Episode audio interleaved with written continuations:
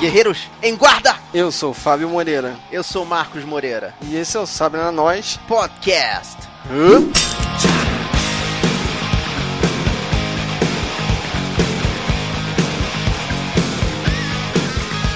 E hoje a gente vai falar sobre o quarto episódio de Gotham, episódio esse chamado de Arkham, que a gente descobre durante o episódio que é referente a uma disputa entre as duas facções de mafiosos que cada um tem seu interesse e estão disputando o terreno do Asilo Arkham. Que tem um projeto sendo votado na Câmara de Vereadores sobre qual o objetivo da renovação daquele terreno de Arkham. E também tem o bandido da semana que usa uma espadinha dupla. Esse negócio de bandido da semana tá começando a ficar muito chato. Eu não gosto desse tipo de enredo para poder continuar o seriado. Eu acho isso broxante. Mas vamos pra discussão cena a cena.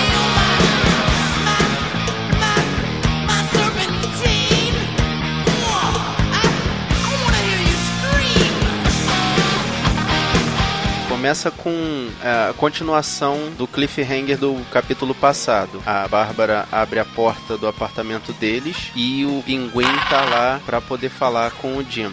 Hello, James. Old friend. E foi meio broxante a resolução, né? Eu crente que o pinguim ia chegar lá atirando em todo mundo, ou agradecendo logo de cara pro Jim, e ele meio que faz o segredinho pra Bárbara. Ele não diz diretamente pra Bárbara quem ele é. Ah, aquilo ali, na verdade, é o pinguim virando o X9 do Jim. Ele acha que porque o Jim não o matou, ele tem que ser agradecido a ele e vai tentar ajudá-lo a resolver a a trama principal, que é a disputa entre as famílias da máfia. É, na parte que o Gordon leva o pinguim pra rua, o pinguim deixa bem claro que já sabe que o Gordon nunca vai matar ele. E que mesmo o Gordon ameaçando ele de morte, o pinguim ri e fala esse planinho dele de, de querer ajudar o Gordon a salvar Gotham. You may very well be the last good man in Gotham. And that's why I want to help you. I don't want your help. No, no, but you need it. Ele vai para um lugar esquisito, fica passando uma luz o tempo todo. Parece até que é um cais ou algum lugar assim onde tem um farol ou alguma coisa assim. É, que lugarzinho é esse desse prédio da Bárbara? Que a gente confirmou que realmente tem uma janela com um relógio. É muito estranho aquele apartamento dela com. Às vezes aparecem umas janelas gigantes, nas outras vezes aparecem umas janelas pequenas, como essa que confirma o relógio no apartamento dela. É uma doideira. E no final da discussão dos dois, aparecem três adolescentes correndo e se você reparar bem, uma das meninas tem umas trancinhas que lembram uma personagem que ainda não apareceu, né? É, essa daí é uma referência muito forte à Arlequina. ah, de repente ela nem vai aparecer no seriado, mas a questão das referências ajuda muito a manter o interesse da galera no seriado.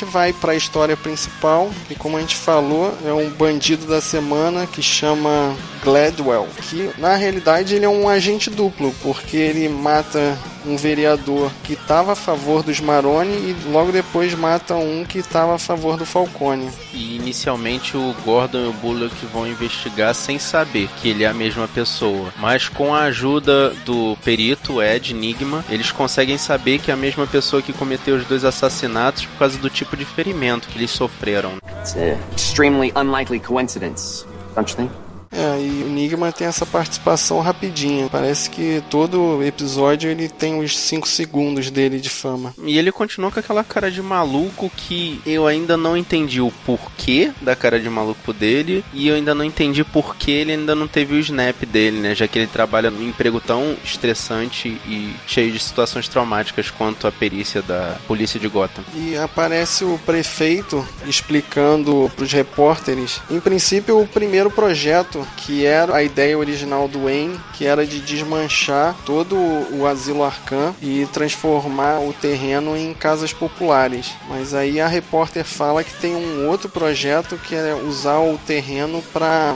depósito de resíduos. E esse projeto era apoiado pela outra família mafiosa, os Maroni. Mas também houve uma menção do prefeito dizendo que o asilo Arkham iria ser reformado e transformado num hospital de referência para tratamento de pessoas com problemas psiquiátricos. Então, na segunda vez que eu assisti o episódio, eu parei pra pensar, ele fala que o prédio ia ser totalmente demolido e ia ser construído uma moderna clínica. E baseado nas histórias em quadrinhos, a gente sabe que o Asilo Arcan é um prédio velhaco. Então, é uma das coisas cânone que a gente sabe que não vai acontecer. Assim como a gente sabe que o Pinguim não vai morrer, que o Bruce nunca vai morrer, o fato do prédio ser demolido, eu acho que era uma das coisas que é meio difícil de acontecer. Tudo bem, a gente sabe que certas coisas não vão acontecer, mas vai que no capítulo passado você não achou que a Bárbara ia tomar um tirambaço na cabeça na hora que abriu a porta. Fala aí. É, é verdade, mas se você tirar um pouquinho da empolgação e pensar que eles não vão ser malucos de mudar tanto a história, essa era uma das coisas que, pensando bem, nunca iria acontecer. E quando o Gordon e o Bullock descobrem que o agente é duplo, eles vão entrevistar na cadeia o personagem cartunesco da semana, que é um cara barbado, todo esquisito. Da onde aparece esse personagem? Isso aí é uma daquelas magias que alguém conhece alguém que simplesmente surge pra ajudar a andar o roteiro. Alguém conhece um carinha que pode dar a dica pra ajudar eles na investigação. Eu acho isso muito esquisito. E eles vão parar no trabalho do Gladwell, que é um prédio escuro. E eles falam que o cara trabalha no RH desse cenário. Que empresa é essa? Aquilo era um banco? Nesse cenário, você viu a cena heróica da semana? O Jim Gordon e o Bullock andando contra a luz em direção à câmera, feito dois super-heróis. Aquilo eu achei muito maneiro também. Foi a cena heróica da semana. Igual semana passada foi a paramentação do Jim Gordon. Aquilo foi bem legal. Mas na mesa do Gladwell eles encontram a pista For Dummies, que é só uma sequência de letras CLM. Que a gente vai descobrir depois. A lista dos policiais de plantão para proteção dos vereadores e do prefeito. É muito ridículo porque tá exatamente na ordem que o assassino colocou no papel o nome dos policiais. Aí o pinguim liga pro Gordon e fala que alguém vai morrer naquela noite. E eu achei que isso é uma maneira dele fazer com que o Gordon cresça na polícia e que acaba que o pinguim vai tomar poder também na máfia. Ele, o pinguim tá ajudando o Gordon pra crescer junto. Na verdade, o pinguim, com essa tática de bancar de X9 pro Gordon, tá ajudando ao mesmo tempo o Gordon, que tá crescendo com as investigações, crescendo como policial, e também tá ajudando o pinguim, que mesmo estando fora do radar da máfia, tá conseguindo crescer lá dentro.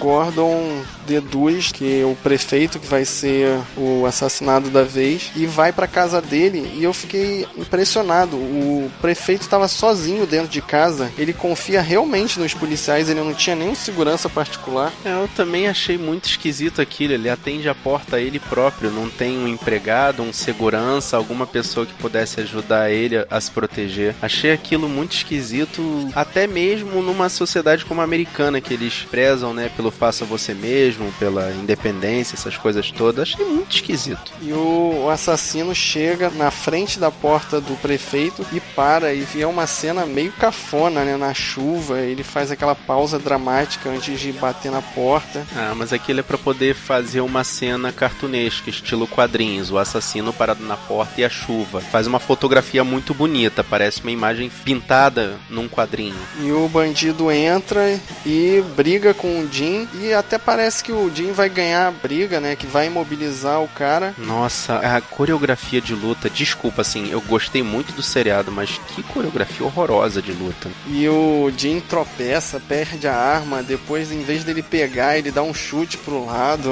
é meio forçadinho essa parte. Mas na hora que o Gladwell ia usar a faca no Jim, aparece o Bullock pra ajudar ele. E você viu que tem uma certa influência do Jim no Bullock naquele momento? Ele para, aponta a arma e fala: Para, senão eu vou atirar. Lembra lá no primeiro capítulo que ele fala que quando uma pessoa tá armada você não pensa duas vezes e atira? Isso quer dizer que ele já tá começando a amaciar. Só que logo em seguida essa cena, acontece uma cena que pro Jim parecia muito espantosa pra mim, porque na hora que o bandido vai atacar o prefeito, ele descarrega a arma em cima do Gladwell. É, e você reparou, o, o Gladwell recebe duas saraivadas de bala, cai no chão e nenhuma gota de sangue. É, mas isso aí é porque já tinha passado a cota de sangue do capítulo, né? Eles não podiam mais gastar nenhum sangue ali. E quando o prefeito vai tomar a decisão pro destino do terreno, ele meio que toma uma decisão híbrida, né? Vai ter as casas populares, vai ter a área de descarte de resíduo e o prédio principal do asilo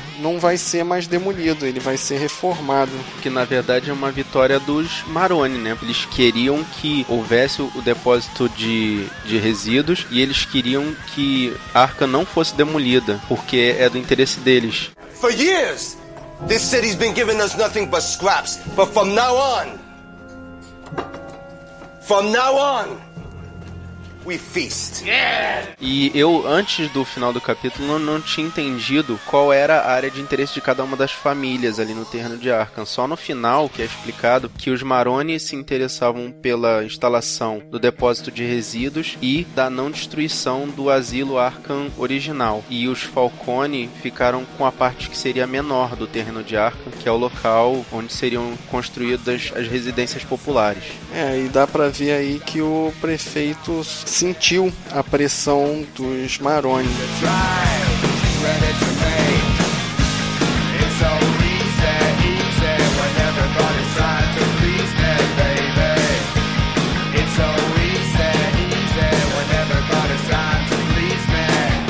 Aí a gente vai pra Fish, que nesse episódio basicamente ela fica fazendo um teste entre duas garotas e ela bota as garotas pra cantar, depois pede pra elas seduzirem. Na verdade, a Fish, nesse capítulo, tá fazendo um papel bem coadjuvante. Né? E no começo a gente não entende por que, que ela tá fazendo a seleção. Eu achei que essa cena ficou muito forçada, muito sexualizada, muito objetificada. Não é bem o feitio da Fish. E ela fala pro Capanga I ain't looking for no girl. I'm looking for a weapon.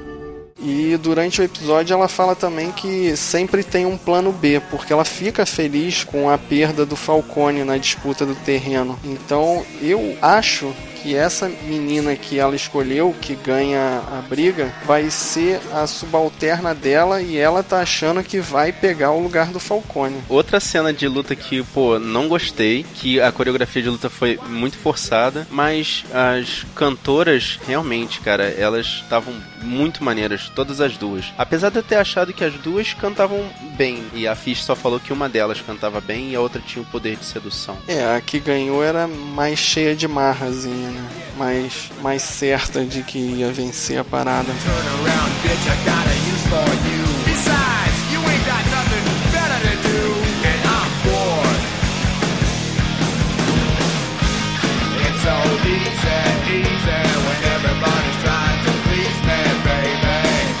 E a gente parte pro Pinguim, que tem um novo plano de subir na vida. Esse cara tá subindo rápido. É, ele tá subindo muito rápido. Ele, sei lá, uma semana ele tá lavando pratos. Daí acontece um assalto dentro do restaurante. Coincidentemente, no restaurante em que ele tá trabalhando. E que o gerente é morto porque os bandidos queriam roubar um dinheiro do Marônia. E nessa cena é gasta 90% da cota de sangue do capítulo. Que o cara toma um tirambaço braço e escorre sangue pra caramba dele. E o Maroni fica achando que esse assalto foi a mando dos Falcone. E ele menciona uma tal de boca, que eu não. Foi muito rápido a cena, eu não consegui entender se a boca era uma pessoa, se era uma coisa, se era um lugar. Também fiquei confuso, cara. Nem me pergunta, eu não sei dizer. E você reparou que na hora que o Maroni vai conversar com o Pinguim para dar o cargo de gerente para ele, o Pinguim fica todo cabisbaixo e tal, todo ressabiado, mas quando ele fica sozinho na cena, ele se estica e se impõe, fica todo felizão assim. Ah, mas é porque ele já sabe qual é a manha da máfia, né? Ele passou um tempo aprendendo com a Fish, então ele sabe que ele tem que ser um subalterno bem submisso, uma pessoa que pelo menos demonstre que tá ali realmente só para atender às necessidades do Maroni, né? E a gente descobre no final do episódio que todo esse plano do assalto foi bolado pelo Pinguim e que os capangas dele burramente confiam nele e What's that? Oh, I brought cannoli. Ah, essa cena aí é muito previsível, a cena da comida envenenada. Ele traz a comida sendo, aspas, um bom samaritano e os caras simplesmente comem e claro que eles vão passar mal, morrer, essas coisas. Been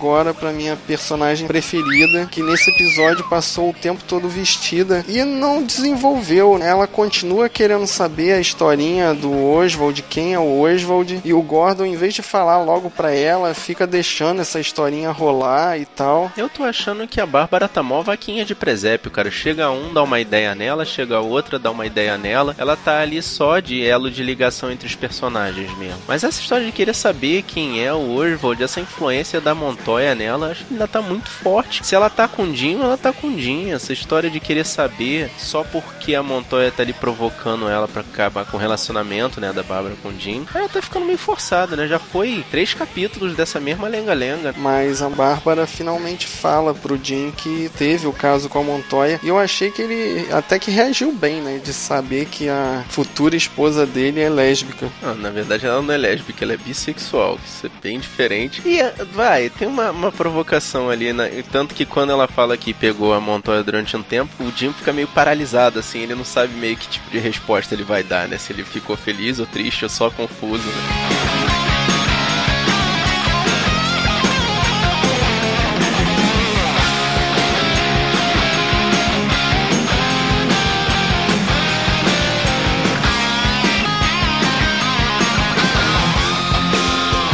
Vamos agora pro Bruce, que tem uma participação bem pequena. Ele acorda com um pesadelo. Em que ele vê de novo o rosto do bandido que matou os pais. E eu continuo na afirmação que aquele cara é o Coringa. Tem tudo pra ser. Ele tenta achar alguma relação entre a morte dos pais dele e a disputa do Arcan. Será que isso vai realmente acontecer? Bom, não sei se vai acontecer ou não, mas quando o Bruce vê na televisão o discurso do prefeito dizendo que vão ser feitos os dois projetos que estavam sendo planejados para Arcan ao mesmo tempo, ele vê que deu algum problema nessa história. Bom, com essa decisão do prefeito híbrida, ele fica em dúvida se existe alguém honesto ainda na cidade. Tanto que ele pergunta pro Gordon se o Gordon ainda acredita em Gotham, que Gotham pode ser salva. E o Gordon dá aquela respostinha meio vaselina, vale a tentativa. É, e essa cena aí é o momento da magia do Gordon, porque o Gordon começa a ver a reportagem do discurso do prefeito quando ele tá na delegacia e, tipo, três minutos depois, quando a entrevista termina, ele já tá dentro da sala do Bruce do lado dele. É a magia da TV. É a magia do teletransporte.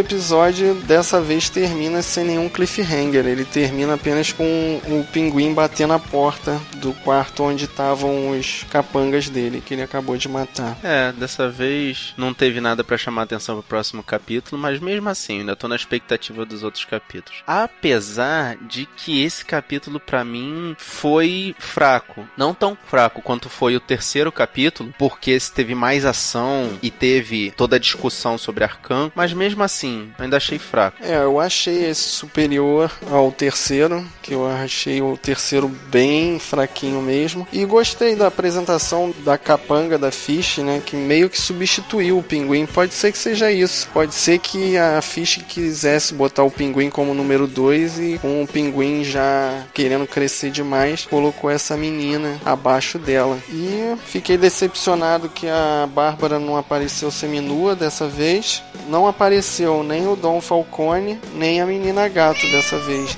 É, eu também senti falta, na verdade, do Falcone. A menina gata, eu acho que ela foi posta na gaveta um instantinho só pra poder destacar a disputa da máfia, que ela não tem muito a ver. Mas senti falta de, de ter visto o Falcone, nem que fosse de passagem. Afinal, é a disputa entre as duas famílias mafiosas de Gotham.